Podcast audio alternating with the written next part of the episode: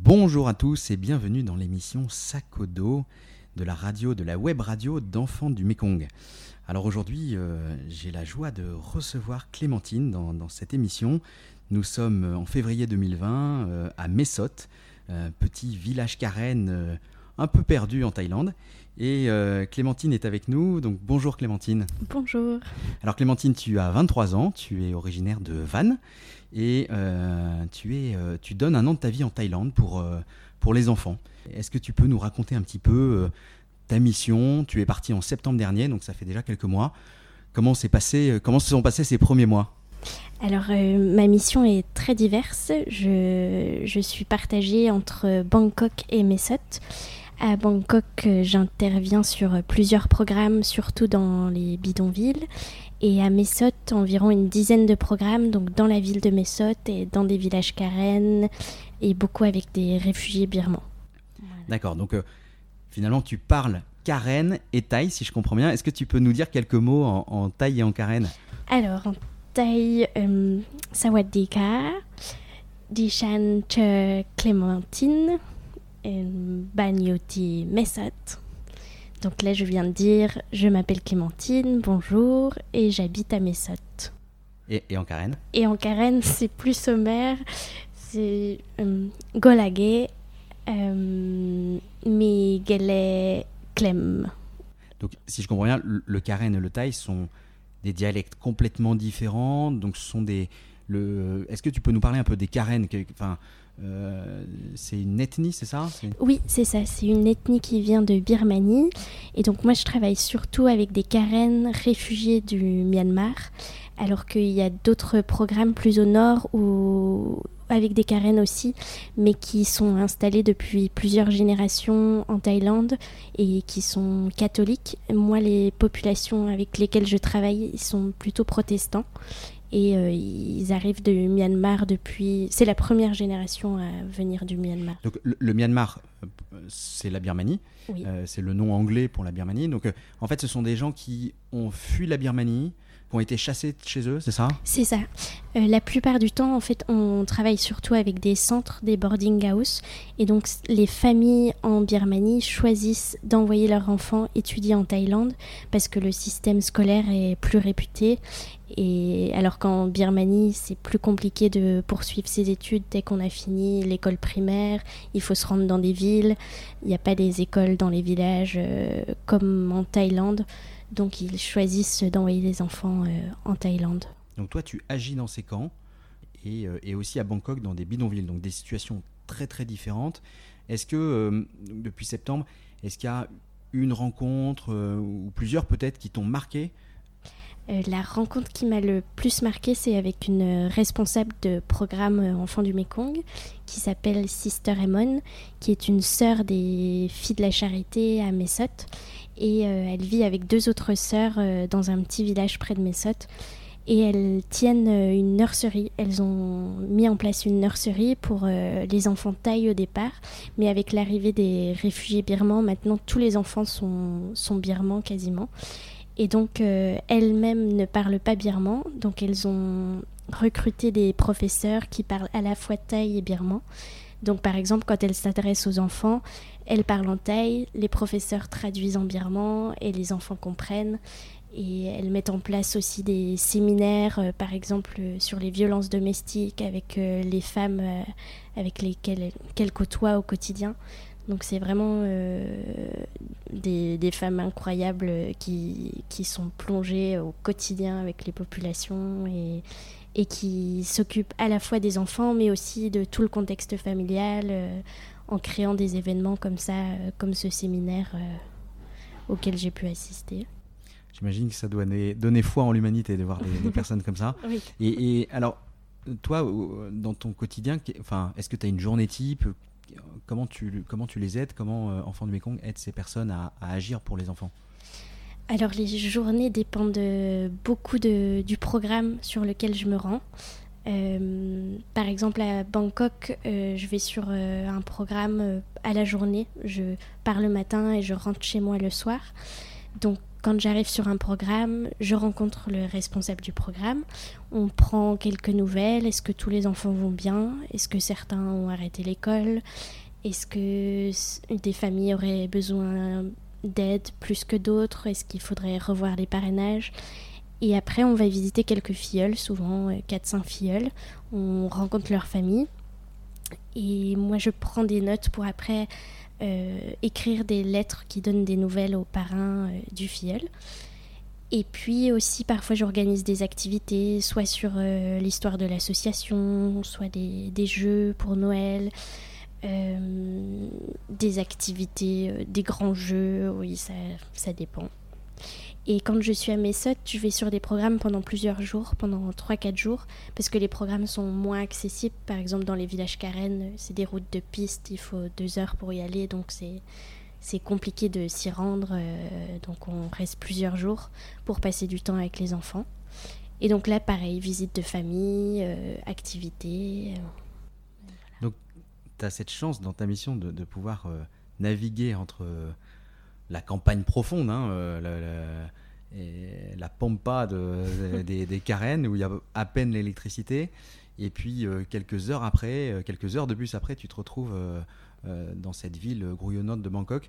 tu as une petite préférence entre les deux C'est complètement différent. Je pense que je m'attache beaucoup à la région de Mesot parce que c'est c'est une région où il y a beaucoup de réfugiés birmans, il y a aussi beaucoup de Chinois, de Thaï, donc c'est un mélange de cultures dans une seule et même ville qui est très intéressant et il y a des problématiques euh, très fortes. Par exemple, il y a un bidonville à Mesot où vit une communauté musulmane qui a un programme d'enfants du Mekong. Et, euh, et ce bidonville, par exemple, me touche. Donc, je reviens un petit peu sur ton parcours parce que tu, euh, tu viens juste de finir tes études, euh, tu euh, as fait des études de rédaction de documentaires. comment la mission t'aide à, grandir, à prendre du recul sur tes études? Et est-ce que la mission de volontariat peut, pense, peut-être va t'aider pour, pour la suite? Je pense que la mission, elle m'aidera grandement pour la suite et ce sera un socle sur lequel je pourrai toujours m'attacher euh, par la suite. Parce que faire du documentaire, euh, à la base, c'est rencontrer des gens. Donc euh, cette année en Thaïlande, c'est ça tous les jours, voire plusieurs fois par jour.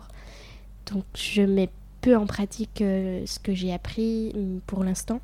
Mais dans la relation créée avec les autres, avec les gens avec lesquels j'aurais envie de, de, les filmer ou de faire des interviews, ça me nourrit. C'est-à-dire là, plusieurs fois par jour, tu vas, tu vas dans les familles, tu rencontres les gens, c'est ça Oui, oui, plusieurs fois par jour, euh, oui. Et, en fait, donc tu, tu partages leur intimité, tu et essaies de voir, euh, en fait, le, quand tu vas chez eux, c'est pour comprendre quel est leur, euh, leur besoin, si, enfin, comment ça consiste en quoi en fait ces visites? Une visite consiste à, à comprendre déjà l'organisation de la famille, le nombre de frères et sœurs, d'où viennent les parents, comment ils sont arrivés dans ce lieu-là, euh, de quelle ethnie ils viennent, et après de, voir leurs besoins. Est-ce que la situation s'améliore par rapport à il y a quelques années quand un précédent volontaire les a rencontrés?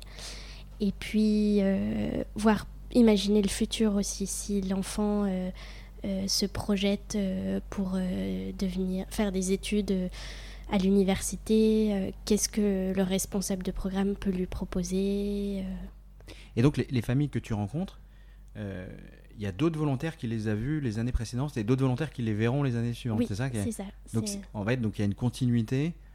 Euh, ça c'est génial, c'est-à-dire qu'on peut les suivre dans, dans, la durée. Voilà, oui. Il y a beaucoup de moments où en fait, avant de rencontrer un enfant, je lis les, les lips, les lettres qu'on envoie aux parrains euh, précédentes. Comme ça, je m'imprègne un peu de la situation familiale. Et, après, je peux creuser euh, certains sujets. Par exemple, si j'ai lu que la grand-mère était malade euh, il y a deux ans, euh, aujourd'hui, est-ce qu'elle va mieux? Comment, comment ça se passe Qu'est-ce que ces enfants t'apprennent? Je pense qu'ils nous apprennent l'humilité parce qu'ils vivent dans des conditions pas forcément évidentes, surtout dans les foyers que je côtoie. Ils sont séparés de leur famille bien souvent pour euh, avoir une meilleure éducation. Donc euh, nous, en tant que bambou, quand on arrive sur le terrain, on a à gérer aussi la distance avec la France et avec notre propre famille. Et ça relativise beaucoup quand on voit leur situation et, la force qu'ils ont euh, malgré, euh, malgré l'éloignement et le peu de contact avec les parents. Est-ce que tu as la garantie, toi, en étant sur le terrain, que l'argent euh, est bien utilisé, va aux enfants? Est-ce que toi, est-ce que tu roules en 4x4 Non, oui, c'est sûr que l'argent est bien utilisé et va bien aux enfants.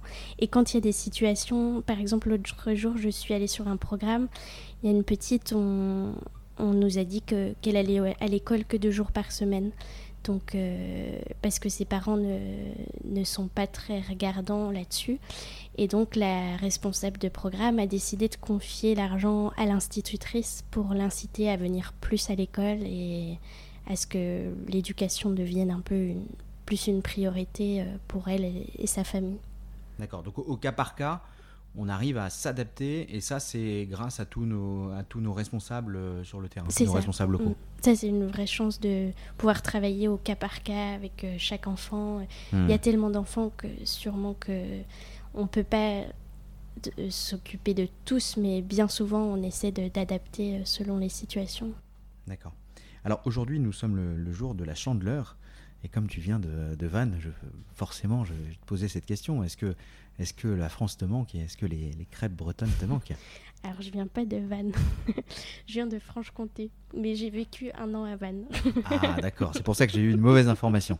Donc, tu viens de Franche-Comté. Tu viens de Besançon, c'est ça C'est ça, de près de Besançon. D'accord. Donc, ton année à Vannes t'a peut-être permis quand même de, de, goûter les bonnes crêpes. Oui. Mais la question, c'était plus sur cette nostalgie de la France. Est-ce que euh, parfois tu, tu, y penses euh?